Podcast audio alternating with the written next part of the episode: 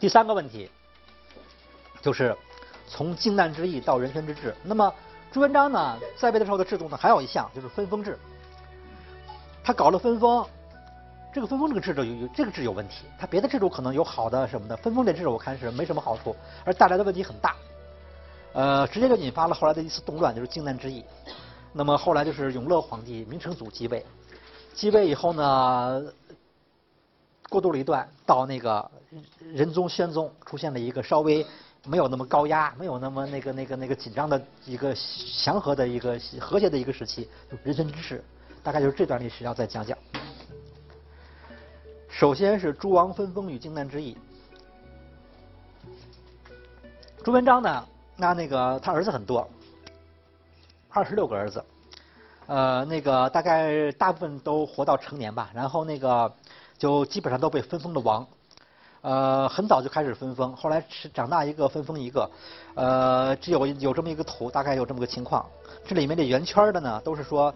有一批是分布在北部边疆，或者说一些北方的重镇，呃，就是统领军队比较多的，还有一些就是分布在一般内地，可能军队比较少的。他这个分封啊，和那个。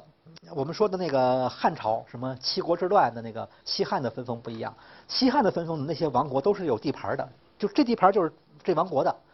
它是像就是比较独立的。明代这个分封它没有没有地盘，就是说地面上全部都是那个那个官僚机构，什么府什么州什么县在管，但是呢，可能某一个府就就个王在这坐镇，这王呢按规定也不能直接管事但是他总是一个监督作用。就说，他这些王呢都不准在京城待着，都要分镇各地，呃，所在地方呢也都是那个那个那个呃，都有官僚机构在管，不要这个王管，但是个王有个监督作用。所以他这些王国呢，你很难说哪个王国有多大，他他没有一个一个面积，就王是有王号，呃，有很高的待遇，呃，坐镇地方。同时呢，还有一点很重要，这王是有一支部队的，他有一支部队。那么在内地这些王呢，这个部队人都少；但在边疆这些王呢，这个部队都比较多，而且这边疆这些王呢，还可以节制指挥边疆部队，就是有兵权，这个比较厉害。当时那个他刚开始分封的时候呢，就有人提意见说：“你这个分封将来会出大乱子。”就是刚才已经提到这个人叫叶伯巨，说那个那个将来说说弄不好就要出七国八王之乱那样的大乱，尾大不掉，说到时候你再后悔来不及了。但这个呢，朱元璋听不进去。朱元璋这人就是说对谁都不放心，老觉得自己这个这个就就怕，有一天他们家这个王朝被人给篡了，所以他一定要保持这个王朝呢，坚持下去，呃不被人篡位，所以他就多分布一些王呢，大家互相互为犄角，互相反正不管怎么着一家人嘛，所以能够通力合作，能够保住这天下，他是这么想的，所以他人家拼命的分封，他根本听不进去，呃他就他觉得自己家的人应该没什么问题。这样的话呢，就，而且他到了晚年啊，他写的这个《皇明祖训》，这里面呢有好多条关于这个这个这些诸侯的王的规定，他就特别担心将来有个奸臣突然掌握了大权，把他们家这些王都给杀光，所以他就做了很细的规定。比方说，他说这些王呢，各地的亲王，每年呢都要按制度都要来京城拜见这个天子，但是呢，千万注意不要同时到达。一定要来一个走一个，来一个走一个，勿要一王来朝，还国无虞，信报别王，放许来朝。要不然被人一网打尽了，就我就说你要都来的话，你就不要一网打尽。然后呢，说如果有那个大臣跟那儿破坏这种这个天子和王的关系，呃，甚至于陷害着某个王，到时候呢，呃，那些这个王的那个王府的人，应该和那个军事机构都都都督府合作来缉拿奸臣。呃，如果这王呢派人到朝廷汇报工作，不准任何人阻拦，一定要保证他王和朝廷的沟通要畅通无阻。还有一个很更重要的就是说，万一当那个呃朝廷发生这种王位呃就是皇位更迭，新的皇帝上台以后呢，奸臣趁机掌权，这个时候呢，亲王负有剿灭奸臣之责。就因为一般来说，一个皇帝在位的时候呢，可能他没事，但是就说换了小皇帝啊，这个时候可能有大臣辅政啊什么的，他万一这个人他太大控制不了了，呃，出了什么曹操啊、司马懿这样的人，那这时候这王就有责任了，你就得去剿灭他。他这他这些设施，呃，就是这这这些预防措施，都是说要保证他们家的天下不变色。那个，但是特别是最后边这这这一条，那他是其实引发了以后的一个危机，就是说，实际上这个地方的藩王，他可以拿这一条为借口，稍加篡改，加来发动，就是搞叛乱，反抗中央。那么后来朱元璋死了，呃，他的太子先死掉了，比他死的早。那么他的孙子就建文帝继位，建文帝就觉得这些王不好对付，要削藩了。这时候呢，那燕当时镇守北平的燕王朱棣就叛乱了，这是靖难之役。这个燕王朱棣呢，就讲话，他讲话呢，他把这个祖训稍加篡改，他说：“祖训说，朝无正臣，内有奸恶，必训兵讨之。”人家那个皇明祖训是这么说的：“说如果内有奸恶的话呢，是亲王你做好准备，等天子下命。”天子当当时万一被奸臣控制了，天子可能不好直接下命，就给你送来一封密信，哎，让就是一个一个一个一个纸条什么的，让你那个看看你天子危险，你赶快来来救驾。这时候呢，你就起兵去清君侧。他是这么说的。但是那朱棣后来就说说说了那个，有了奸臣我就得起兵，然后那个我要去清君侧之恶。但是他也可以解释说，因为天子呢很可能被控制，已经送不出密信来了，所以我不能等密信啊，等密信的时候那就太晚了，我还起兵得了。这样的话就那个起兵，这就爆发了后来的靖难之役。这个明成祖朱棣呢，他是朱元璋的第四个儿子，呃，算是年纪比较大的一个儿子吧。关于他是哪个，他的母亲好像有有过去有点争论，呃，就是不少人写过文章，就说他是谁生的。朱元璋是有一个皇后姓马，是他的那个那个那个呃正正皇后了，就是这是正妻，呃，那么。明代官书都这么说，说，呃，明太祖朱元璋二十六个儿子，前五个儿子都是马皇后马皇后所生，但是据一些史学家考证，说马皇后是没生孩子的，这些儿子全部都是别的妃子生的，其中燕王可能是一个高丽的妃子生的，有可能是高丽人，还不太肯定，这是一个过去的一个考证。呃，最有意思的是有一个蒙古人的传说，这在明朝就有，说朱元璋呢娶了一个蒙古妃子。这个蒙古妃子当年是元朝最后一个皇帝元顺帝的妃子，她有一个姨父，就已经怀了一个孩子，怀的元顺帝的孩子，生下来的话就是明成祖。这个说法呢，第三个说法大家可能不太相信，都相信都觉得好像是，呃，因为蒙古被推翻了以后，为了出气，这么故意这么别写的。因为在元朝有这样的说法，说元朝的最后一个皇帝元顺帝啊，是南宋最后一个皇帝宋恭宋恭帝的一父子，就有这么一个传说。呃，到明朝又是传说，说这个皇帝又是不是又是前面那个皇帝的遗父子，这样，反正他的母亲大概有点争论。这个人呢，明成祖从小就跟他爸，反正呃那个在军队里面，呃反正就是比较得他父亲的那一些一些一些一些真传，好像是那个性格方面都很像，也比较后来就坐镇北方，呃在洪武后期。呃，好多次指挥那些军队去和蒙古作战，他是能打仗的，而且积累了不少军经验，这个人也比较厉害。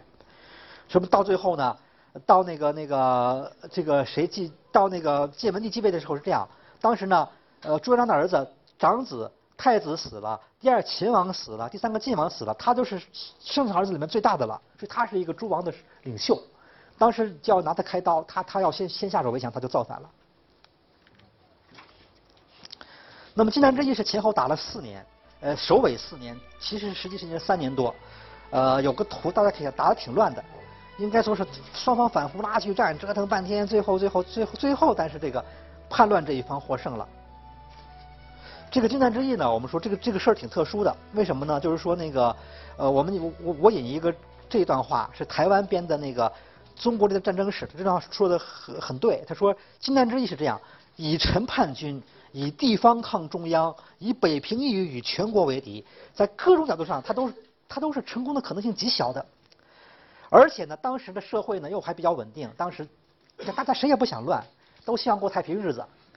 那个，但是呢，这时候你起来，你非要跟中央叫板，就对着干，应该是没人支持你才对，不会有人支持你。你道义上各方面你都你都你你你都不占优势，但是最后居然就胜利了。这个就是挺挺挺挺奇怪的一个事情啊！我觉得这个就是有点偶然性和意外的一个事情。大家可以想一下，在中国古代，只要是统一王朝，那么在分裂时期呢，不同，只要统一王朝，没有一次地方叛乱中央成功的例子。像安史之乱那样，都已经几乎成功了，最后还是被算是镇压掉了。金南之役但是不同，他就是成功了。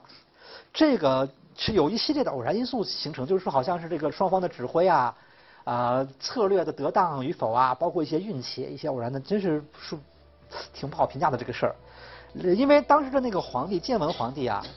呃，那个人的个性呢比较柔弱，是一个比较和他的祖父朱元璋不太一样的人，就是那个办事儿比较宽大。按说大家都准备过太平日子，都都希望能够他不要老那么高压和残暴了，对不对？但是但是他就斗不过他这个叔叔，这比较。有有朱元璋精神的这个朱棣，这个人就又残暴又多疑，各个方面都都都很都很像朱元璋。呃，甚至于这个事儿，连朝鲜那边都引起讨论。当时朝朝鲜国王都说了，说建文宽仁而亡，永乐多行行杀而兴，这这这是怎么回事？按道理应该是得人信人得天下呀。大臣就说了，说太宽也不行，说他那个纪纲不力，就说好像这个效率啊，军队也打仗啊，这方面都不行，而且他。可能好好多策略也不大正确，反正最后就很遗憾的失败了。呃，建文帝的下落都后来是个问题，也不知道他哪去了，呃，也到现在为止都是个谜团。嗯，就是这样。那么这个，这个朱棣这个人，就朱元璋这个儿子，这个朱建王这个人呢，是呃还是比较能够继承他父亲的那种高压恐怖统治。他一个是在靖难之役以后呢，他残酷的屠杀了一大批这个。建文帝的大臣，啊，用很多酷刑啊，那个你要看历史都觉得那个地方简直太太变态了。就他们在这就是朱就朱元璋这家人呢，包括朱元璋本人和朱棣，有某种变态的地方，真是这样，就心理上有点问题。他是那个是有虐待狂的那样的一种一种倾向，而后来的皇帝好多都这样，就他们这个这个有很大的问题。呃，另外呢，在朱棣的统治期间，整个这个政治也是比较高压。就是呃，因为什么事情杀人啊，或者是那个呃很很重的处理啊，惩惩治下属很多。虽然没有像朱元璋那就搞出四个大案，但是反正小案子也不少。但是在朱棣的时候呢，就是一方面还继续高压，一方面他也也也稍微有点变化，就是说也搞一点点那种文化的东西。哎，一些今天的话说就形象工程，就好像哎我我就是我也重视文化。我也不是光那个那个那个什么，呃，对知识分子，反正好像这方面呢，在就在朱棣时期呢，好像稍微有点那个呃，就是两方面因素都有，一方面继续高压，一方面呢，好像这种文化建设呀什么的那种呃政府形象啊，就开始注意一点了。呃，他搞过一些大工程，最有名就是这个《永乐大典》，他编了一部大大的类书，呃，这是中国古代最大的一部书，但很可惜的是，现在已经已经散掉了。存世的不足百分之四，百分之九十几都没了，非常可惜。因为这书呢是这样的，它内容很很庞杂，它里面把好号称要把以前的古书全部编进去，啊，太大了，呃，就没有办法印刷，只能是手抄。当时也就抄了一部，这一部呢放着放着呢，后来怕失传，又编了一部，就是这个这个这个，又又抄了一部副本。它它就它总共只有两部。这两部反正是这样，一个正本一个副本。这正本呢，在明朝就莫名其妙的消失了，不知道哪儿去了，到现在为止也也也不清楚。就是这么一部大书啊，几几亿字的大书就没了。呃，副本呢，在清朝还在，但是清朝后来管理不严，好，因为清朝后来修《四库全书》什么的，就老用这个书来参考啊，或者从中从中抄东西。呃，有的人借来以后就不还，反正最后就管理，后来散散散就散掉好多。到了那个清末八国联军进来，又大概破坏，又又给他破坏，最后就彻底给他搞的，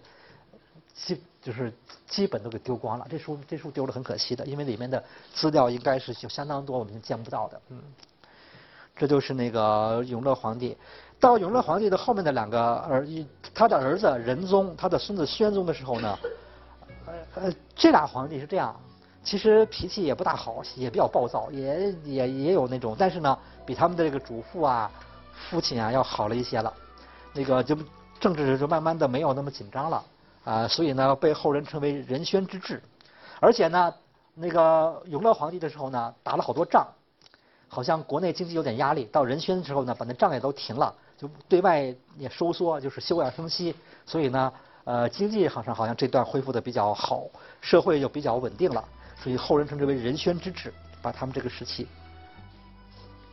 而且这些皇帝好像文化素质也好了一点了，像这明宣宗画的画好像不错，现在留下来明宣宗画的画有好好像还有好几幅，有有有还有一张画诸葛亮的，这是一张画老鼠的，